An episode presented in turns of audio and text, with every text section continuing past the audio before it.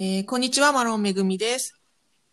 こんにちは、松本律はい、子です。えーこちらの録ハワイ塾の1月7日木曜日の夕方6時に行っています。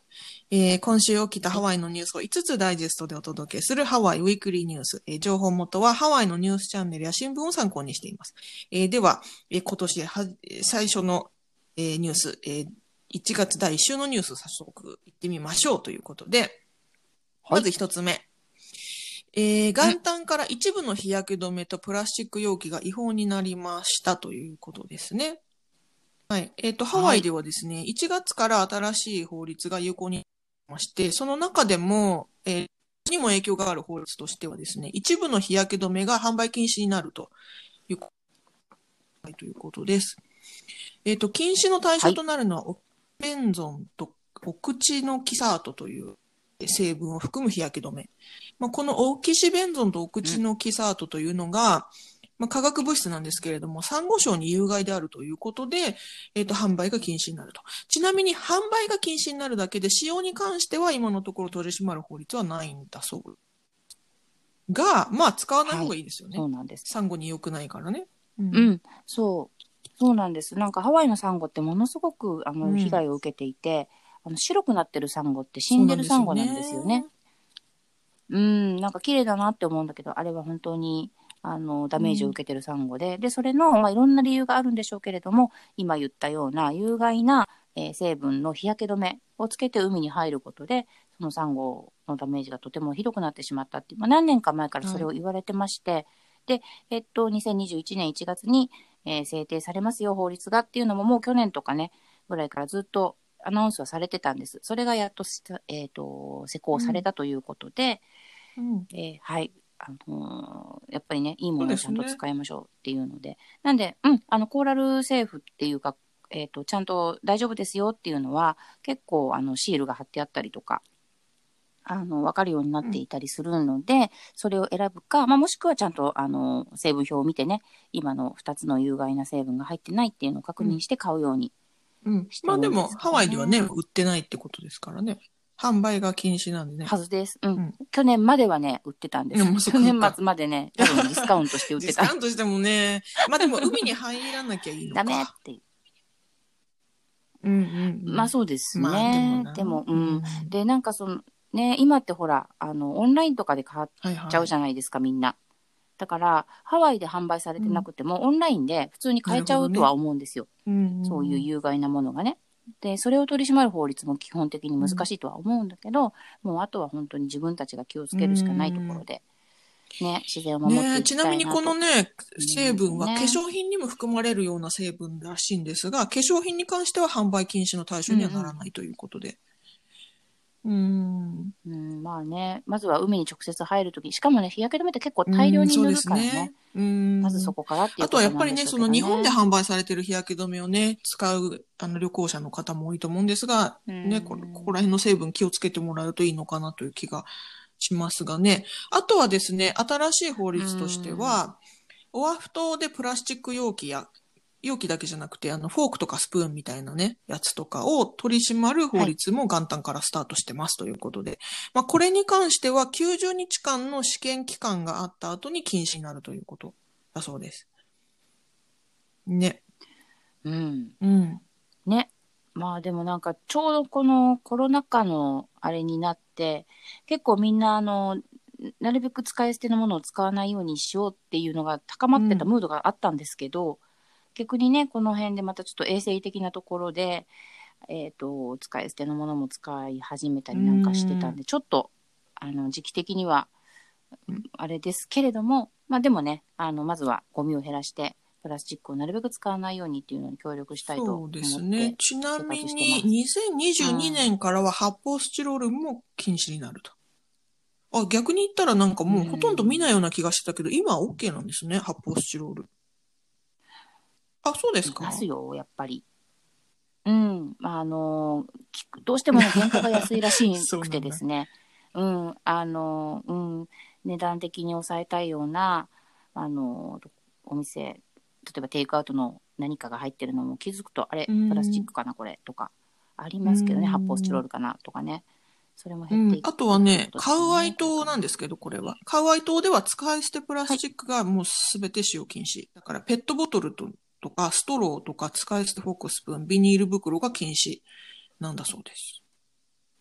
うん。おペットボトルペッどうするの？トボトルが禁止ってね。販売してないってこと？うんそうじゃないですか。ペットボトルは禁止って結構厳しいですよね。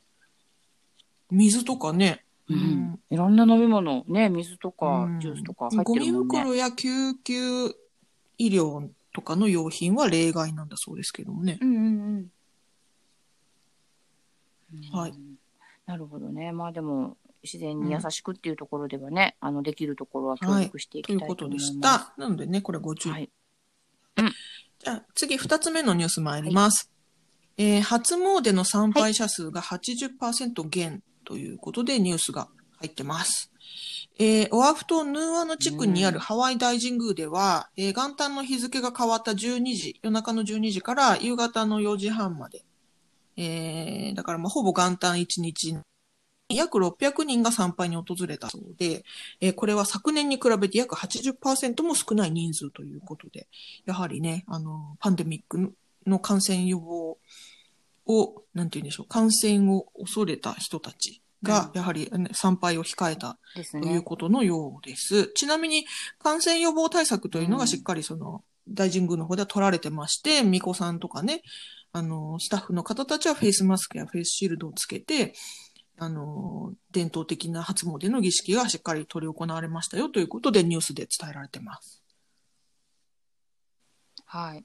そう、ハワイはね、やっぱりその日系の人たちが多くって、あの、いわゆる初詣をする人がとっても多いんですよね、ローカルの人たちも。なので、毎年、えっと、神社とかには、たくさんの方々が、えっと、大晦日から元旦にかけて、うんもう本当に列をなして並んで、で、ね、お塗装とかも振る舞われたりですとか、うん、あの、うんいろいろあるんですけど、今年はね、ハワイ大神宮もそうですし、はいはい。あの、出雲大社、ダウンタウンにある出雲大社さんも、もう、あの、早いうちから今年は全部予約制ですよっていうのを打ち出してて、オンラインで予約しないとね、参拝できなかったんですよ。ないっていうことですね。そう、集まらない、並ばない。で、えっ、と、結構早いうちにその一番多分三が日の予約が埋まってしまったみたいで、うん、なので、まあこれからあと、にまあ、あの、節分までは大丈夫ですようんなんていう話もありますけども、まあこれからね、あの、密を避けて、どこかで行ければっていう人もいると思いますけどうんまあ仕方がないですね。今ね。年はね、いろんなところに影響があったっていうことうん、でねなん。かね、ちなみに、そのはいニューイヤー関連の話でいくと、先週のニュニュースでもお伝えしましたけど、うん花火？違法花火？えっ、と、今年もやはりね、違法花火のが結構上がって、やっぱり大怪我した人がね、結構出ましたっていう話がニュースで伝えられてまして、ねオアフ島では少なくとも6名が病院搬送。うち3名が子供。うん、えーマウイ島では2名が、まあ、病院。えーカワイ島では34歳の男性が死亡しているということでね。うん。ね、亡くなったんだよね。そう、あのね、すごかったです。今年その大きなカウントダウンの花火、やっぱりなかったんですけど、オフィシャルなのはなかったんですが、うんそれゆえか、その民家で上がる花火の数がね、半端なかったんですよ、本当に。もう、ぜなんか市上げてというか、島上げて花火大会なのかみたいなうん感じで、バンバンしてたので、でね、やっぱり風もあの予報通り、うんまあまあ強かったようですし、危ない上げ方をしてた人もいたみたいでね、怪我した人は本当に、まあね、でのも子供が含まれちゃってるのががね、なんとも痛ましいですね。ねえ、うん。本当にね。ということで、ニューイヤー関連、そんな感じでした。はい。では次、三つ目のニュース参ります。えー夏までに60万人にワクチン接種を目標としているということで。えーハワイ州では夏の間に60万人にワクチンが行き渡るように準備中であるという発表がこのほどありました。1月5日火曜日の時点では8万3000本のワクチンしか到着していない状態だということだったんですが、来週から大量にワクチンが届く予定になっていると、えー副知事のグリーンさんが述べています。で予測では、毎月約15万本が届くだろうという話。これがね、ニュースだとなんか、その点の位置がおかしいんですけど、たおそらく15万本ということなんだろうなと思います。うん。で、まあ、ワクチン接種自体はもうすでにね、スタートしてまして、その firs first responder と呼ばれる、はいまあ、あの、救急の人とかね、うん、そういった医方た療従事ち者とかね。うん、あうん。から、えっ、と、接種が行われてるんですが、夏まで、夏に一般の人への接種を行うのが目標ということのようですね。うん。ね。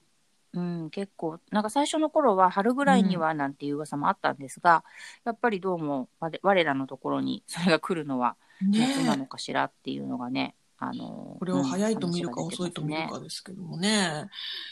話なんか夏までにもう変異にしちゃうんじゃないのねっていう。やめて。うんうん。でも一応ハワイ州って全体で140万人ぐらい、まあ、ざっといる住民がいるわけで、60万人ということは半分にも満たないんですよね、ね夏になっても。ね、それがだからいいのか悪いのか、うんその半分をどう選ぶのかっていうので、まあいろいろまだ不確定なところありそうですね。そうなんです。今の話で言うと、えっ、と、集団免疫を獲得するためには、やはり75%から85%にワクチン接種したいというのうんが政府の意向だそうで、そうなるともう100万人以上にね、接種しなければいけないと。まあ、それが、うん、州としては最終目標ですよということだそうです。うん。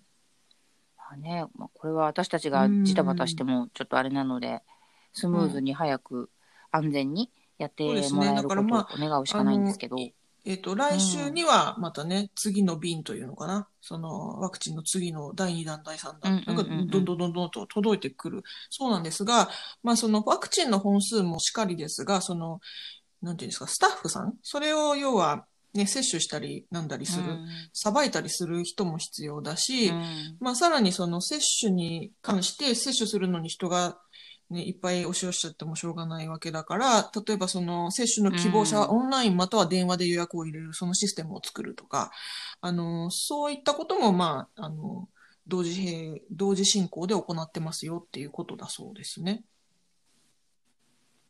うん、まあね、変にパニックになってしまわないように気をつけたいなっていうのを、まあ、ちなみにですね、その、元旦から、1月からその新市長になったんですよね。今まではカーク・コールドウェル、ホノルル市長でしたが、ブラン・ジャグディさんが新市長になりまして、で、あの、来週かな、その、ちえっ、と、市長の記者会見があるので、そこで、えっ、と、そのね、都市、都市のリオープンっていうんですけど、その、はい。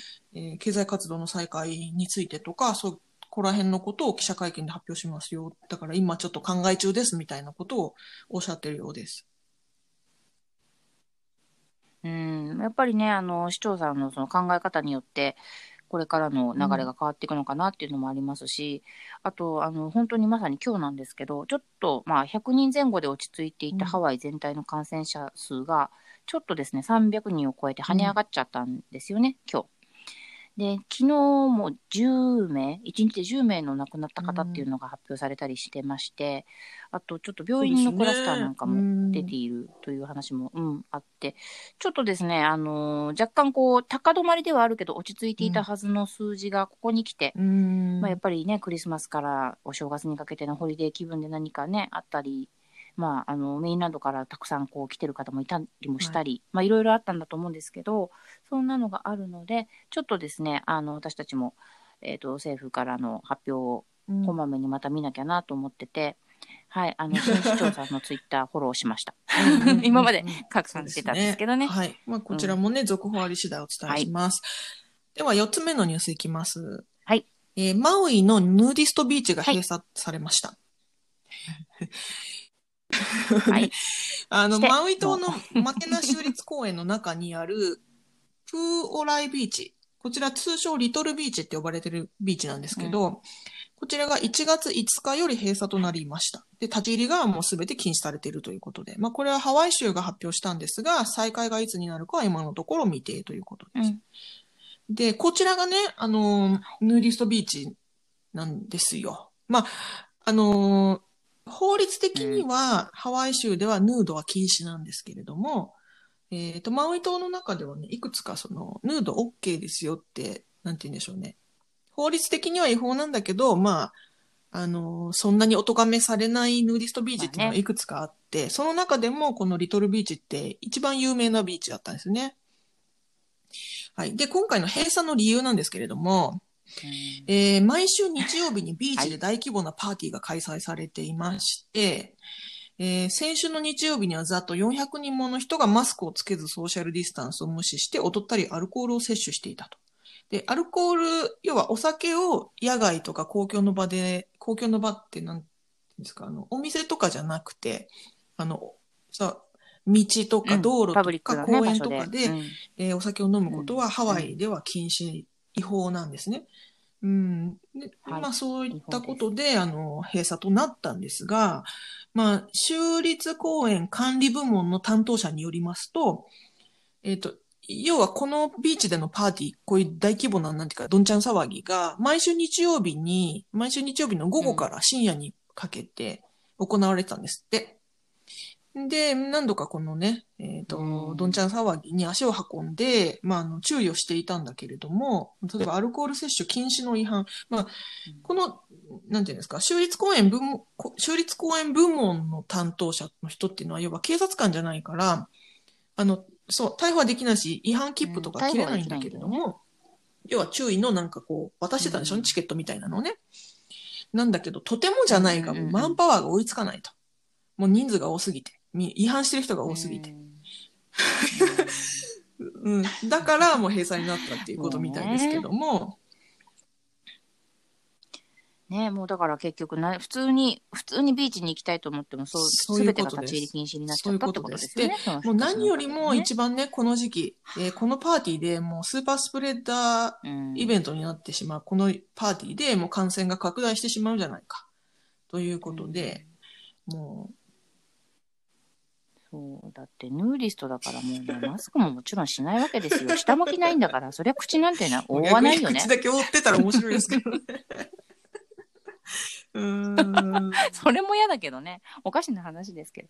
そう、なので、いや、ちょっとね、うんこれあこのニュース本当の、にびっくりしました。リンクをいつも通り概要欄に貼っておきますが、そこにね、その、動画があるんで、ぜひご覧ください。ちょっとね、笑えないぐらいすごい人が、うん。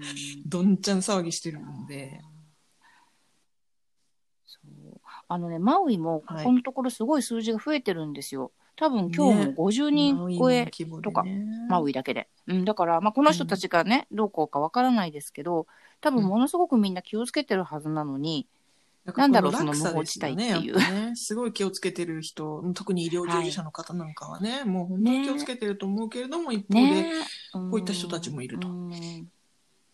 で、ちなみにそのね、公園、うんリトルビーチ、州立公園なんですが、ここに続く道、ビーチに続く道は立ち入り禁止の標識とフェンスがもうすでに設置されてまして、まあ、あの、閉鎖地区に入ったは、か入ってしまったらどんな理由でも逮捕されますよということで、かなり厳しく取り締まられているそうです。うん。うんもう仕方ないよね。うんそれしか罰方法がなかったんだろうなと思います。うん本当に。ねえ。なんかちょっとマウイってそういう、あの、ちょっとオアフと違そうですね。ヌーうディスト文ビーチがね、多いうですからな。ね。マウイはね。ね。はい。ということでした。うんうん。では最後のニュースいきます。5つ目のニュース。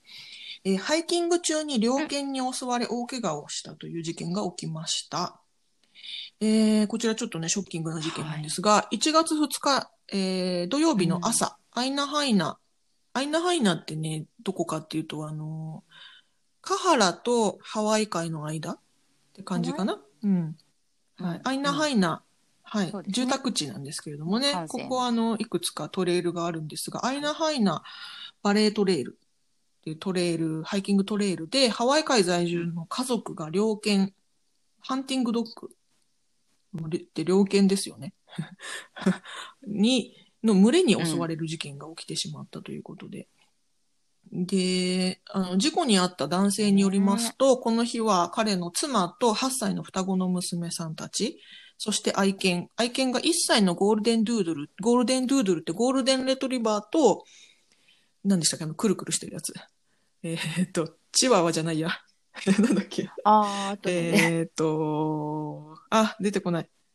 えーっと、えーっとね、くるくるしてる。フライドチキンみたいな、えーっと、くるくるしてる。じゃなくてすいません。ちょっとで今出てこないんだけど。。くるくるしてる。はい、すいません。ゴールデンドゥールっていうねではい可愛い犬。えーこの家族がちょうどハイキングを終えて、トレイルの終点付近に差し掛かったところで、やぶから、えー、やぶから棒ではなく、やぶから猟犬が飛び出してきたと。で、まあ、猟犬は最初ね、この愛犬に飛びかかって襲って、近くの小川に引きずり込んでいったらしいんですよね。ですので、もうこの男性と妻がそれを救出を試みね奥さんの方も噛まれてしまったということで、で、しかもね、猟犬はね、5匹以上いたんですって。うーん。ねえ、どういうことなんだろう、うん。ちょっと私もニュース見たんですけど、詳しく、その、だっての、猟犬ですね。というか野犬じゃないんですもんね。うん、でね、そうです。ね。で、愛犬、だから飼ってる人がいるわけでしょ？このワンちゃんはもうかなり腹部と足に深い傷を負ってしまって、奥さんもまあ手に深刻な裂傷を負って、手は未だに動かせないということなんですが、あの、ワンちゃんの命は助かったそうです。うん。えー、で、はい。猟犬はね、もう、あの、 no leash って言って、リードっていうのかな？リードをつけてない。ノーリード？うん。首輪はつけてたかもしれないけど、首輪はねうんうんその、紐をつけてない。あ、そうか、首輪あるけど、そうかで、放し飼いのな状態っていうのかな。ううんうんうんん。で、飼い主、この猟犬の飼い主だったと見られる30代の男女は、まあ、事件当時謝罪の雰囲気は見られなかったと、この男性は語っているそうです。で、まあ、事件発生時女性はただ叫んでいたと。で、まあ、この男性はもうかなり怒り心頭で、もうそんな猟犬を放し飼いにしてたら、まあ、どうなることはかは当然分かっているべきで、なんで叫んでるだけなんだっていうことで怒りをあらわにしていると。でも男性は猟犬の飼い主が刑事告発されることを望んでいるということなんですが、なんでね、この、あのニュースをね、うん取り上げたかったかっていうとね、実はね、こういうあの、犬に襲われる事件結構ハワイ多くて、あのー私もハイキング結構行くので、あの、ヒヤってする場面って結構あるんですよ。でね、あの、例えばダイヤモンドヘッドとか、うんあとはマカプートレイルみたいな、ああいうその、なんて言うんでしょう、舗装されてる、ある程度管理されてるようなハイキングトレイルでは起こらないんですね。だけれども、その、なんていうのかな、うんうんうんハワイって結構その、トレイルなんだけど森の中を歩くようなトレイル。はい。そうですね。もう本当にネイチャーな、うん管理人さんとかももちろんいないようなね。えっ、と、こう、なんて言うんでしょうね。うんそう、そうなんです。で、そういうところが結構楽しかったりするので、あの、みんなね、よく行くと思うんですけど、うんうんあの、そういうとこってね、あの、結構うね、ん地元が大型犬、放し飼いにしてこう散歩してたりとかもするし、で、このケー今回のケースで言うと、猟犬なんですね。で、猟犬、えっとね、ハワイってね、時期があるって私もちょっと詳しくないんだけど、あの、ハンティングが OK な時期っていうのがあるんですよ。